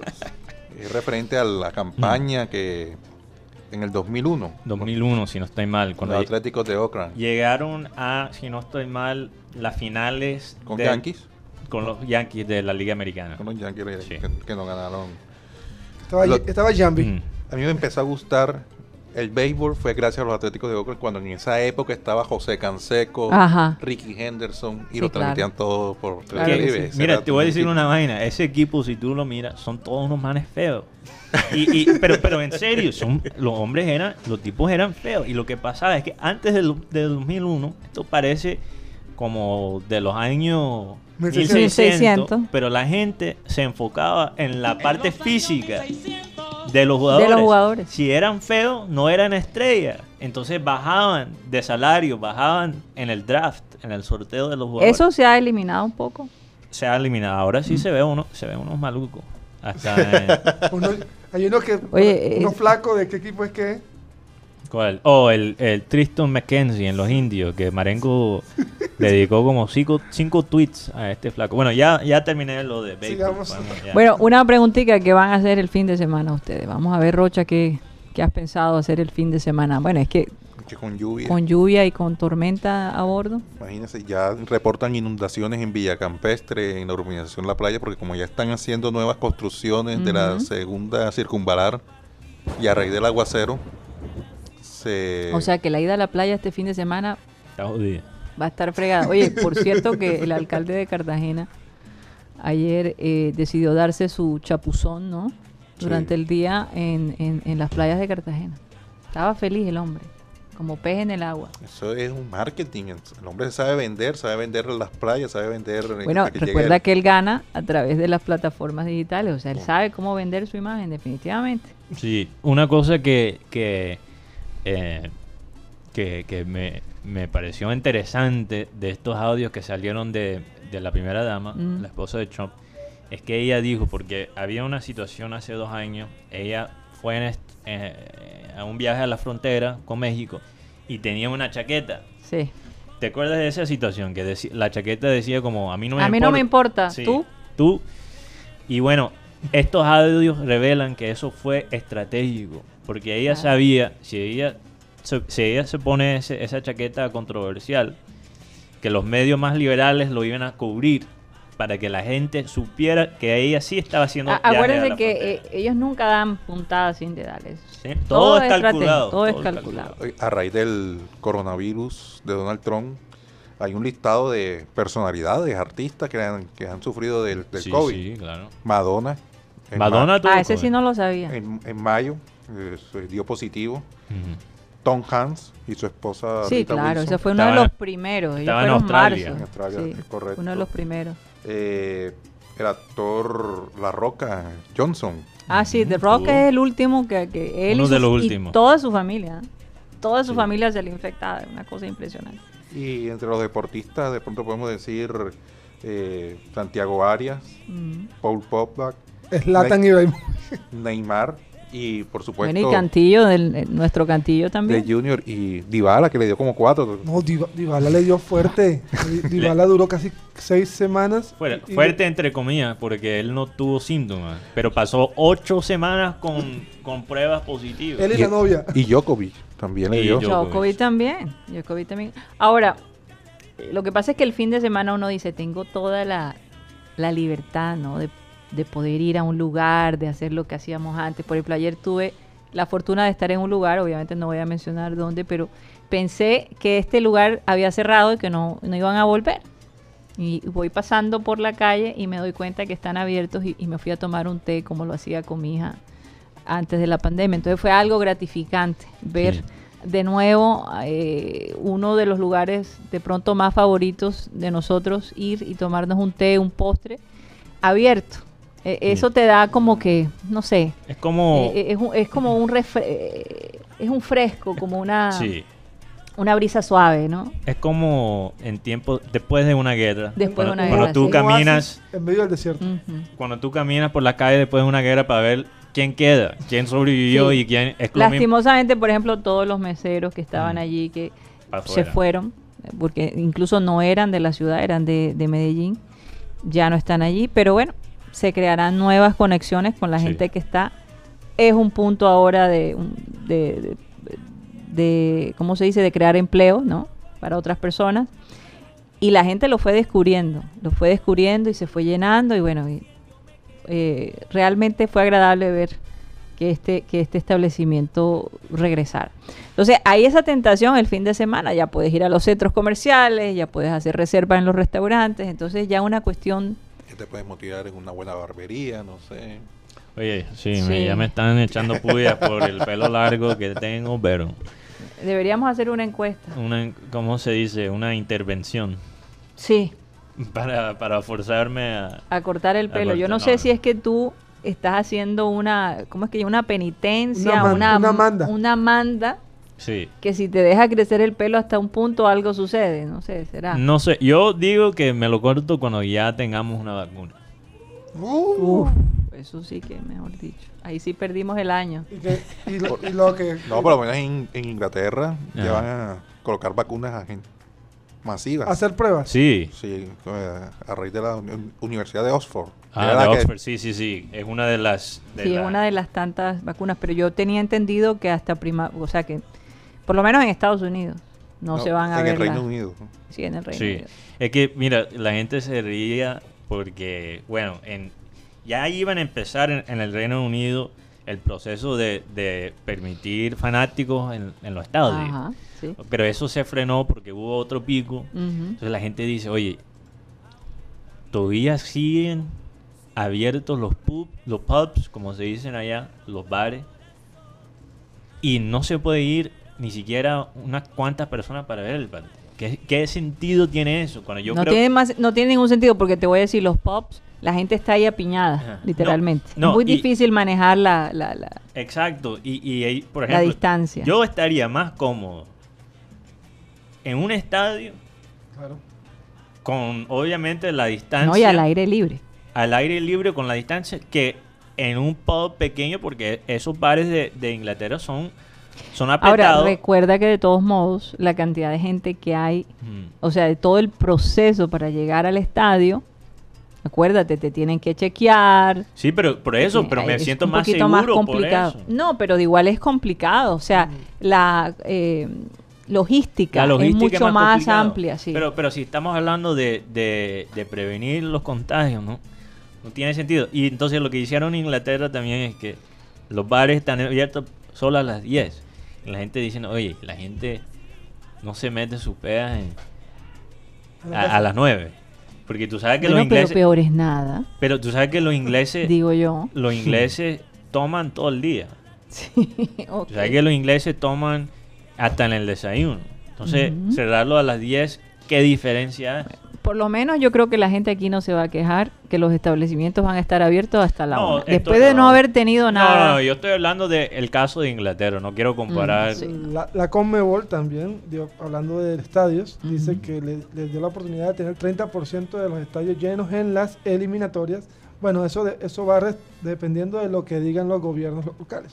Aquí es lo opuesto, y aquí yo confío más en los bares que el estadio, porque si el- la logística del metropolitano ya era un desastre en tiempos normales, imagínate con COVID. No, pero yo te digo algo.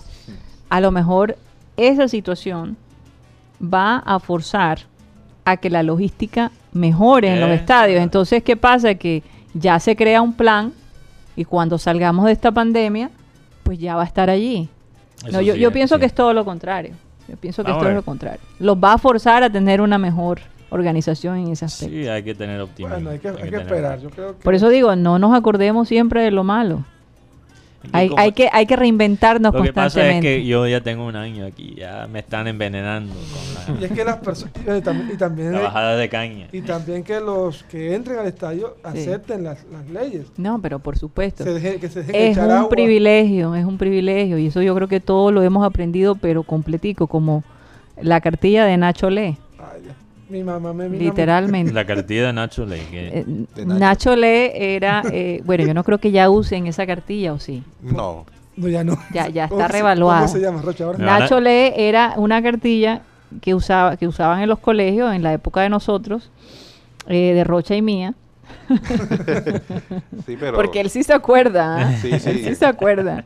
Eh, para enseñarte a leer y a escribir. Ok. Y ahí es donde viene Rin Rin Renacuajo, el compadre Coco, que eran los trabalenguas, eh, de los tres tristes Tigres. tigres. El conejo y la liebre. Así Eh, es. Perdón, el- la tortuga y la. la tortuga y la liebre. Entonces, todo ese, todos los que, eh, digamos, la generación de los años 70 y hasta qué será, hasta los mitad de los 80, Ujú. eh, incluso antes de nosotros, obviamente, usaban la cartilla de Nacho Le. Fíjate.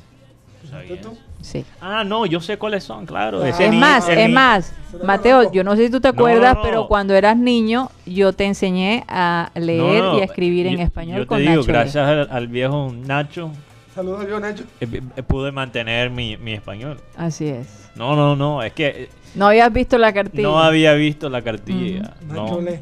no, Nacho Le. no yo ponía a. Mateo a que escribiera ahí en Nacho Le. Sí, mucha, ¿Cómo pasa el tiempo? pero yo creo que aprendí más de más de las eh, Oye, ya, ya. Yo, ya. yo aprendí con. Mi mamá me enseñaba, pero con una regla al lado. Ah, ok. Ese no es la P. y le cogiste hasta- Esa es la D. seguramente le cogiste sabes- rabia al Nacho. Tú veías la P y la D. Tú O, sabes o que la P o la Q. La confundía, la P o la Q. Y en la multiplicación, ¿cómo te digo? Mateo no, creo que le pasó lo mismo con la P 2 y la D. 5. Es que, mira, yo, yo aprendí a leer re- relativamente tarde. Yo creo que ellos, ellos han mostrado que en los estudios de con niños bilingües, que a veces los niños aprenden a leer más tarde porque están como entre los dos idiomas. Es verdad. Y no a es mí, fácil. Me, a mí me pasó. Y yo, imagínate, yo a los seis años le decía a mi madre que quería ser escritor y ni, se- ni siquiera sabía cómo leer. No sé qué. Pero aprendiste en seis meses. Sí, aprendí más rápido y después de eso nadie me... Nadie lo ha podido parar. Sí, sí, el hombre sí. lee como una máquina, literalmente. Sí, en como tres años vi, o sea, de, de libritos así, de, de los perritos, de no sé qué vaina, a unos libros gruesos. A la de Baldor. Sí, no, no, tampoco, No, tampoco. tampoco a ese nivel. Pero libros antiguos, el Nacho Le, El Nacho lee. La urbanidad de Carreño. De verdad, es Claro que sí. ya, no, ya no se ve Ya no se ve que debería verse, ¿ah? Uf, demasiado. Me acuerdo. Debería verse. Me acuerdo de todo, cómo te lo explicaban, cómo sentarte en la mesa, Sí. todas esas clases. De, Así se- es. al señor Carreño le debemos mucho alguna gen- esta generación. Ahora, la, la otra cosa que me enseñó a, a leer en español de chico era cuando yo fíjate que yo tengo, la gente, no, no todo el mundo sabe esto, pero yo trabajaba con programas satélites desde los 7 años. Sí. Yo mandaba a Abel González Noticias. eh, noticias y, y temas de... Yo siempre leía ESPN Deportes, todavía. Cuando ESPN era todavía Decente. decente. Cuando no era ahí videos pendejos de Valenciano tirando sus opiniones chimbas, pero bueno. No, nos quedamos en eso. No, Eh, no dañes el viernes. Sí, exacto. Entonces él me pagaba como 75 centavos. No, no, no, te pagaba 25 centavos por pieza. Sí, 25 centavos. Y una vez hasta le, le, le pedí aumento al aire cuando tenía como 8 años. Pero Pero porque Pepe le preguntó, eh, Mateo, ¿cuánto, ¿cuánto te pagan Ah. por las noticias? Entonces, bueno, me pagan 25, pero hoy precisamente quiero pedir un aumento porque eh, necesito que me aumente el sueldo. Sí, pero era entonces- la semana. Entonces eso me conectaba con el español porque vivíamos en Carolina del Norte, que era Gringolandia prácticamente. Lo único que hablaban español, es- español eran mexicanos y tú sabes que el español mexicano es casi como otro idioma. No es, no es nada No reconocía, parecido. la gente en Carolina del Norte no reconocía eh, los acentos. Entonces, si tú hablabas español, ah, tú eres de México. Sí, me llamaban mexicano. ¿Es a mi cuate? Es a mi cuate. Literalmente. Entonces, yo tenía que darles una Hola, clase de geografía interesante cada vez que me preguntaban lo Y mismo. lo que sí saben un poquito, pensaban que éramos venezolanos. Sí, porque la gente del interior, chamo. eh, eh, eh, eh, de todos modos, en Estados Unidos Náguara. hay mucha gente del interior, ¿no? De Sí. Bogotá. Entonces, no reconocían nuestro acento, no lo relacionaban No. con Colombia. O puertorriqueño, cubano. sí, como más... Sí, exacto. Incluso la gente todavía piensa que yo soy cubano, como tengo un acento ahí un poco mezclado. Bueno, Pero- naciste en Miami, tienes Sí, algo ahí. tengo algo, lastimosamente. impregnado, sí. Eh, no, a mí me encanta la cultura cubana, pero eh, chistoso porque en cada ciudad hay un restaurante paisa, por lo menos uno. Sí. O sea, ellos... en- Y hay una paisa también. y una... Ok. No, pero yo, yo- o sea, tú en la ciudad que menos esperas hay un restaurante No, y, yo tengo una anécdota que tengo que contar de, de mi madre.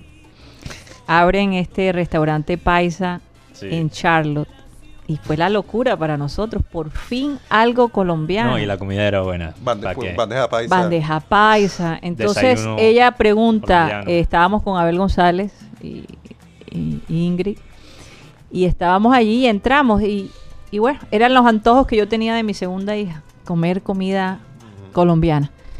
Y cuando estamos allí, Ingrid pregunta, eh, ¿y ustedes tienen arepas? Sí, claro, señora, tenemos arepa. Pero ¿cuáles son las arepas? Eh, estas. Ah, no, es, eso no sabe a nada. Esas arepas, como diciendo, no sirve. Y recuerdo que Abel González se la quedó mirando como diciendo, ¿qué estás diciendo? Este es el señor que nos va a servir la comida. ¿Cómo vas a despreciarle la arepa de la manera como la... Total que nos, nos, nos arruinó el momentico porque el hombre se achantó bastante por el desparpajo de Ingrid decir que, que esas arepas antioqueñas no sabían a nada. No a ni nada. comparación a las de, de- de la costa. Y no van a ser del... No, no. Queríamos, no, qué pena porque queríamos nosotros- salir corriendo de, de ese momento. No, imagínate, el único restaurante que teníamos colombiano y, y iba a quemar Entonces, entonces cada vez que llegábamos, pues, nos volvimos inolvidables para ese grupo de gente ahí. No, pero, pero buena gente. Sí, sí, No, sí. Después, eh, después Abel la, em- la embarajó y dijo, bueno, pero es que cada arepa es diferente. Recuerda que las arepas estas se, se combinan con los frijoles y entonces no pueden ser las dulces. Y cuando ella cayó en cuenta, pues ya era demasiado tarde. Así que eh, ese fue, creo que se Ay, llamaba Mi. Tierrita o es algo así. así siempre son. Mi tierrita, mi tiendecita, mi mi- colombianito, no sé qué vaina. Sí, sí. eh, ¿Y siempre. cuánto costaba el plato? No recuerdo. No. Alrededor de 8 dólares, 9 dólares. Estamos hablando de hace 16 años, Ah, más o menos. Una bandeja paisa. Una bandeja paisa, yo recuerdo que Mateo fue, ahí creo que fue la primera vez que comiste tú una bandeja paisa y de- desde ese momento te enamoraste de ese plato. Sí. Fuerte, fuerte, fuerte. To- todo lo que es paisa yo lo como. Excepto- Eh, hablando de comida, hablando de comida. Excepto el verdolaga, ¿no? No, no, pero hablan- hablando de comida, porque son tan mal pensados. Mateo. Excepto el verdolaga, dije. Oye, el que sirvió nacional. fue Fue Rocha. Rocha. Yo estaba pensando en la comida. Me pones en una posición difícil, Mateo, cuando hablas así con tanta autoridad. Bueno, eh, se nos acabó el tiempo. Con tanto desparpajo. Sí, se nos acabó el tiempo. En, en algún momento hay que, hay que, hay que hacer que Mateo cante, no sé. Hay que llevar Si paraguas. ya, si ya Guti cantó, de pronto puedes Eh, cantar con, con, Nunca tiré mis letanías. con eh, Juliet, con sí, Juliet Márquez. con Vamos Juliet a ver. Márquez. Yo Sí, no canto, sí. pero eh, con la poesía quizás. Ah, bueno, Ahí sí puede me- ser, puede ser. El, el próximo, el, el próximo viernes voy a tirar unas letanías finalmente. El próximo Tengo viernes vas a- meses diciendo. vas a versear. Sí. Sí, Oye. voy a Vas tirar a versear. let- Vamos a eso, me voy a preparar. Prepárate, prepárate. Bueno, vamos a despedirnos, desearles a todos un feliz fin de semana, que tengan mucho cuidado este fin de semana, si en efecto se desarrolla toda esta tormenta que se prevé, va a estar el sábado y el domingo, tengan mucho cuidado, sean conscientes de lo que nos rodea, de lo que estamos lidiando, lo que el mundo está lidiando por estos últimos días. Así que vamos a despedirnos, como siempre, con la frase de nuestro querido Abel González. Abel despide el programa. Y todo lo que hagan o digan, háganlo como representantes del Señor Jesús y den gracias a Dios Padre por medio de Él. o sea, a través de Jesús digan, Dios mío, a nombre de Jesús te damos gracias por todas las cosas buenas que nos ocurren. Porque nadie viene al Padre sino a través del Hijo. O sea, siempre tienes que invocar el nombre de Jesús para poder llegar allá, a, a lo alto de Dios. Bueno. Tres, señor, dos minutos. Tres, dos minutos, lo que quiere decir que se nos acabó. eh, llegó Pellejito. Yo creía que me no falla. Ese pellejo no da si está puntual. Tres en punto. Bueno, tres, dos minutos, se nos acabó el time. Satellite, satellite, satellite, satellite.